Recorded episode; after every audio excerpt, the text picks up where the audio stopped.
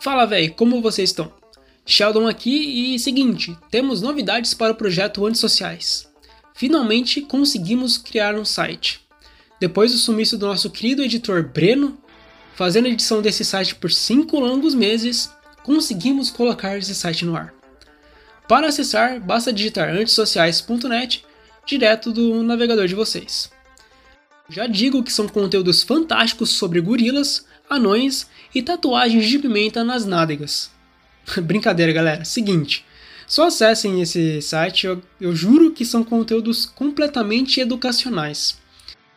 Bom, e para comemorar, trago exclusivamente direto de lá a leitura do texto sobre Monty Python em busca do cálice sagrado. É um dos meus filmes favoritos, então acho que vocês não vão se arrepender de escutar tudo isso aí.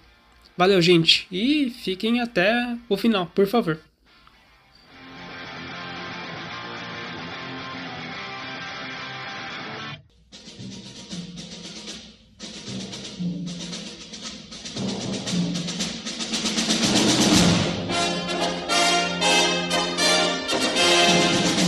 Monty Python em busca do cálice sagrado.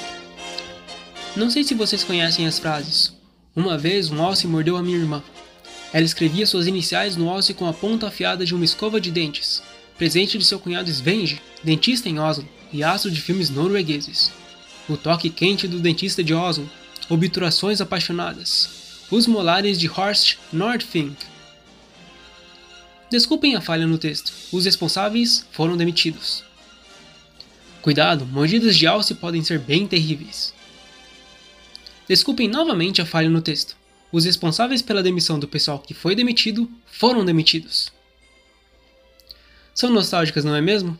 Espera, algum de vocês não sabem de onde vieram essas frases? Então se liga nessa matéria completa sobre o filme Monty Python em busca do cálice sagrado e descubra sobre como esse filme é uma relíquia da comédia britânica. Confira aí. Quem vem lá? Eu, Arthur, filho de Ader Pendragon, do castelo de Camelot, rei dos bretões, destruidor dos saxões, soberano de toda a Inglaterra. Ah, vê se conta outra. Cavalgamos em todas as direções do reino em busca de cavaleiros que queiram se unir à minha corte em Camelot. O quê? Vieram a cavalo? Sim! Vocês estão usando cocos. O quê? Vocês têm metades vazias de cocos e batem uma na outra. E daí? Cavalgamos desde que as neves do inverno cobriam a terra, desde o reino de Mércia Onde até... conseguiram os cocos? Nós os achamos. Acharam em Mércia? Mas os cocos são tropicais. Que quereis dizer? Esta é uma zona temperada. A andorinha voa para o sul com o sol, o gavião e o tordo do mar buscam climas mais quentes no inverno e, no entanto, não são estranhos em nossa terra. Está sugerindo que os cocos migram? De forma alguma, podem ser carregados. O quê? Uma andorinha carregando um coco? Ela pode segurar pela casca.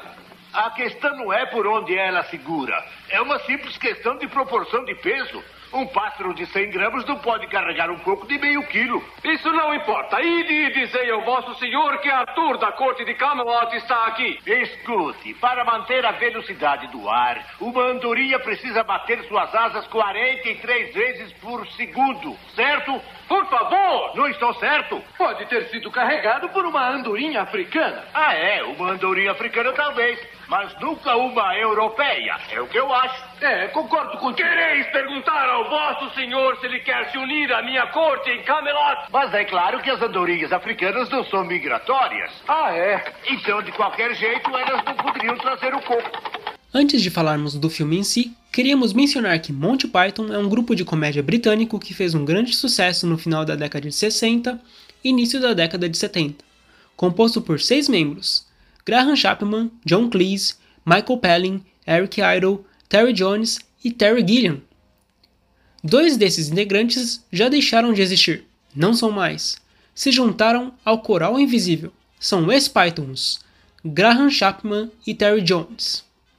O grupo iniciou a carreira na BBC entre os anos de 1969 e 1974, através do show Monty Python's Flying Circles, onde eram apresentados diversos sketches de humor que, na maioria das vezes, beiravam o absurdo ou nonsense.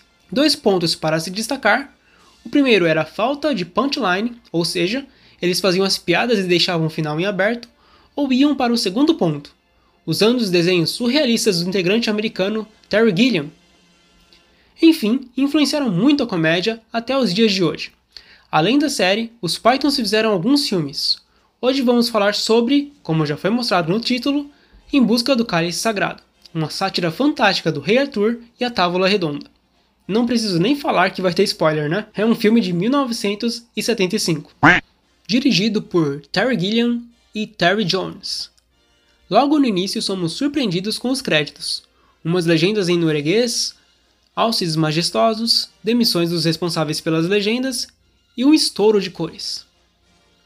Finalmente, Inglaterra, 932 DC.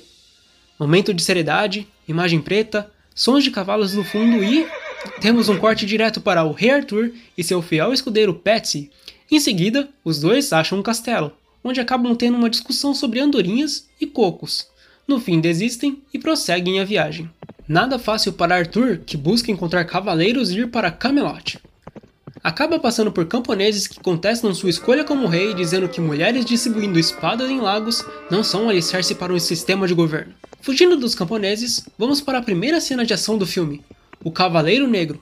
Vós lutais com a força de muitos homens, cavaleiro. Eu sou Arthur, rei dos bretões. Busco os melhores e mais bravos cavaleiros desta terra para mim se juntarem na corte de Camelot. Vós haveis vos provado digno, vos juntareis a mim, me tornais triste. Assim seja. Vinde, Percy. Ninguém deve passar. O quê? Ninguém deve passar. Não quero rixas convosco, bom cavaleiro, mas devo cruzar a ponte. Então você deve morrer. Eu vos ordeno como rei dos bretões que vos ponhais de lado. Não me moverei para nenhum homem. Que seja!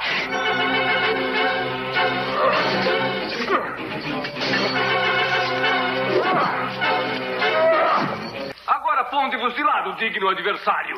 É só um arranhão. Arranhão? Vosso braço caiu. Não caiu. Então o que é isso aí? Já estive pior. Mentiroso! Vamos continuar, seu fresco. A vitória é minha. Nós vos agradecemos ao Senhor por essa... Roda! Lute, O covarde. Vamos, lute. Vós sois muito bravo, cavaleiro, mas a luta é minha. É, pediu arrego, hein? Hã? Olhai, seu burro cretino, não tendes mais braços. Sim, eu tenho. Olhai! Um ferimento leve. Galinha. Parai com isso. Marica. Vou pegar vossa perna. Trouxa. Pedistes! Ah, vais me pagar por isso. Ireis o quê? Vinde. O que pretendeis? Manchar-me de sangue? Eu sou invencível. Vós sois pirado. O Cavaleiro Negro sempre triunfa. E o vencerá. Venha, Marica. E então, cavaleiro negro? Considere empatado. Vamos, Percy. Muito poderoso, porém fica pelo caminho com feridas superficiais. Continuando e resumindo as coisas, temos o povo levando uma bruxa ao mais inteligente do povoado, nomeado por Arthur como Sir Bedivere. O sábio Sir Bedivere foi o primeiro a se juntar aos cavaleiros do rei Arthur, mas outros nomes ilustres o seguiram em breve. Sir Lancelot, o bravo, Sir Galahad, o puro, e Sir Robin, o não tão bravo quanto Sir Lancelot, que quase lutou com o dragão Jagnor e que quase pisou na malvada galinha de Bristol, e que mijou nas calças na batalha de Badon Hill. E o apropriadamente nomeado Sir que não aparece nesse filme. Juntos formavam um grupo cujos nomes e feitos seriam recontados através dos séculos, os Cavaleiros da Távola Redonda. Acabaram achando Camelot, apesar de ser apenas uma maquete. No entanto, preferiram não ir para lá, por considerarem o lugar muito idiota. Com essa decisão, encontraram um deus que lhes dá uma missão: buscar o cálice sagrado. O grupo reunido então vai até o castelo de Guy de Lombard, um francês. Lá são humilhados por insultos fabulosos e derrubados por chuvas de animais. Com a derrota, preferiram se separar para ter sucesso na busca do cálice. A história de Sir Robin. Sir Robin foi para o norte pela escura floresta de Elwyn, acompanhado de seus menestrais favoritos. Lá encontra um cavaleiro de três cabeças Quem é você? Brave Sir Robin, brave Sir Robin. Cala a boca! Uh, uh, ninguém, na verdade. Eu só estava de passagem. O que você quer? Cala essa boca! Uh, nada, nada mesmo. bem, na verdade, eu só estava de passagem, bom cavaleiro. Eu, eu acho que não é isso. na verdade, eu sou um cavaleiro da Tábula Redonda. Você é o cavaleiro da Tábula Redonda? Sou sim. Nesse caso, tenho que matar. Será? Ah, eu acho que não. O que eu penso? Quero matá-lo. Ah, eu vou ser legal com ele. Cale a boca. Talvez. O quê? Depressa, pegue a espada. Eu quero cortar a cabeça. Ah, corte sua própria cabeça. É, faça-nos esse favor. O quê? Mas você late o tempo todo. Tem sorte em não estar do lado dele. O que você quer dizer? Você ronca. Uh, eu não ronco. E além disso, você tem mau hálito. Ah, mas é porque você não escova meus dentes. Ah, parem de discutir e vamos tomar chá. Hum. Tá certo, tá certo, mas vamos matá-lo primeiro e depois o chá com biscoitos. É? Ah, biscoitos não. Tá certo, tá certo, sem biscoitos, mas vamos matá-lo afinal. Tá certo. certo. Oh, oh, ele fugiu. A história de Sir Galahad. Totalmente esgotado, numa noite chuvosa, Sir Galahad encontra um castelo que traz uma surpresa. O cálice bem no topo. O cavaleiro junta as forças e pede para entrar.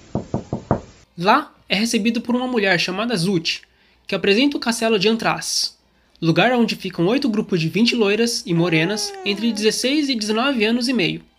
Ela então aproveita para oferecer abrigo ao casto. No fim, Galahad descobre que foi enganado por Zut. O cálice era apenas um farol, mas acaba salvo bravamente pelo Sir Lancelot, sem palmadas, sem sexo oral e com a castidade intacta. A cena 24. Chegamos no ápice, na cena mais esperada do filme, mas mais dramática. Nela é descoberta uma baita pista sobre onde encontrar o cálice. Arthur encontra um velho que avisa sobre um mago que conhece uma caverna, onde ninguém nunca entrou. A caverna guarda a garganta do perigo eterno, que ninguém jamais cruzou. Antes de sumir, o velho diz para procurar a Ponte da Morte. Os Cavaleiros que dizem Ni, parte 1 o rei Arthur cruza uma densa floresta junto com Serpederver e esbarra em um cavaleiro gigante que dá uma missão aterrorizante em troca de parar de dizer Ni. Quem sois vós? Somos os cavaleiros que dizem não, não os cavaleiros que dizem Ni. Os próprios. Quem são eles? Somos os guardiões das palavras sagradas Peng e Aqueles que os ouvem raramente vivem para contar a história. Os cavaleiros que dizem exigem um sacrifício. Cavaleiros Ni, não passamos de simples viajantes, procuramos o bruxo que mora além desses bosques.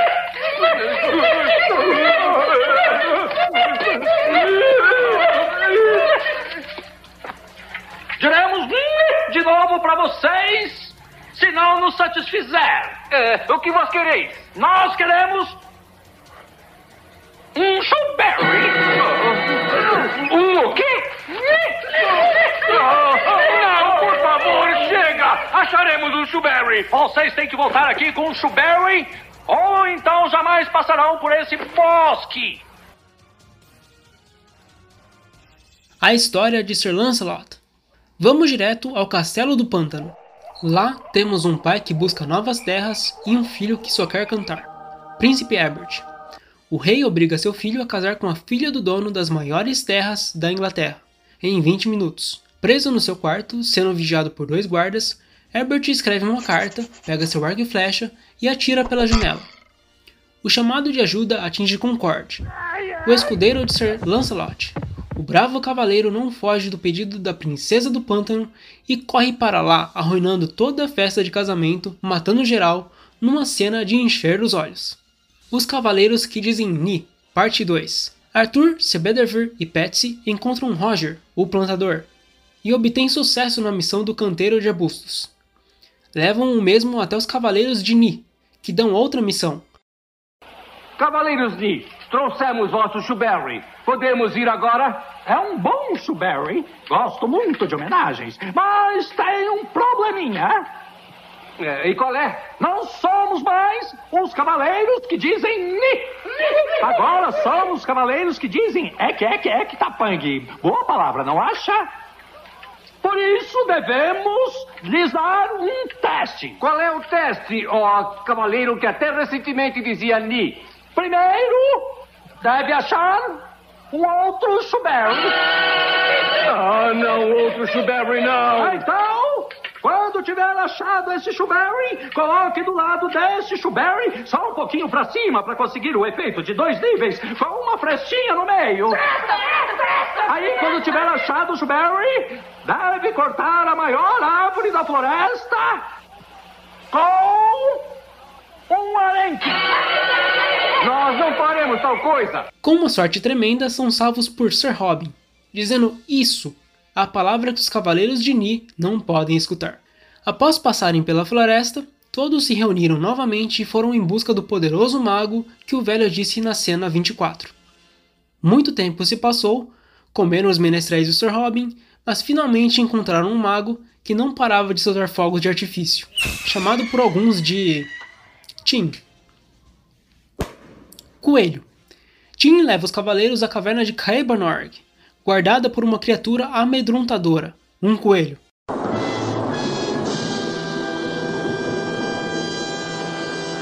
Não comum. Olhem os dentes.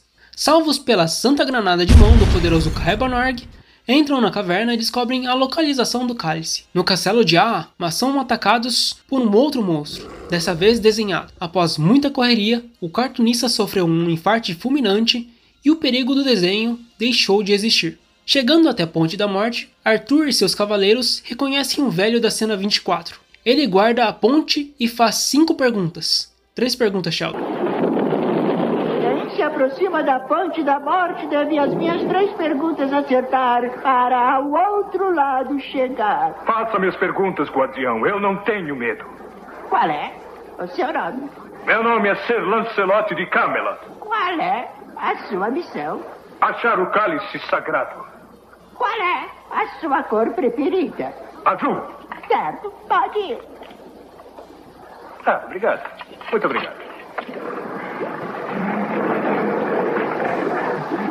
Mas é fácil! Pare! Quem se aproxima da ponte da morte deve as minhas três perguntas acertar para o outro lado chegar. É, faça as perguntas, guardião. Eu não tenho medo. Qual é o seu nome? Sir Robin de Camelot. Qual é a sua missão? Achar o cálice sagrado. Qual é a capital da Síria? Essa eu não sei.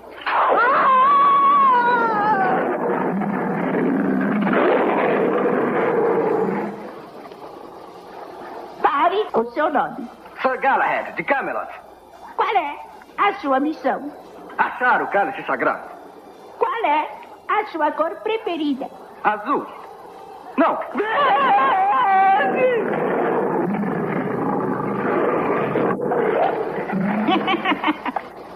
Pare. Qual é o seu nome? É Arthur, rei dos bretões. Qual é a sua missão? Procurar o cálice sagrado. Qual é a velocidade no ar de uma andorinha solteira? Como dizer? Ah, essa eu não sei. Depois de passarem a Ponte da Morte, Arthur se perde de Sir Lancelot, mas segue a busca. Chega no castelo de A, que na verdade é o mesmo castelo dos franceses. Dessa vez o rei estava preparado, ele não seria humilhado. A tropa inteira estava correndo para tomar o castelo. Porém, quando achamos que tudo iria acabar numa guerra, a polícia chega, prende o rei Arthur, Sir Bedivere e companhia, acabando com toda a filmagem. Curiosidades. Foram usados cocos pois a produção não tinha dinheiro suficiente para cavalos, assim como também não tinham dinheiro para finalizar o filme. Era para ter corrido a batalha, mas não tinha gente suficiente na hora da filmagem. O filme teve apoio de Pink Floyd, Led Zeppelin e Genesis. Na realidade, só tinha um castelo disponível para a filmagem. O resto eram maquetes. O Python que criava a cena fazia o personagem principal da mesma. Cada Python fez muitos personagens no filme. John Cleese, que fez o Mago Tim, deveria ter dito um nome muito mais difícil, mas esqueceu a fala, e para não ferrar com tudo, soltou o Tim. Precisamos dizer que o filme é muito bom?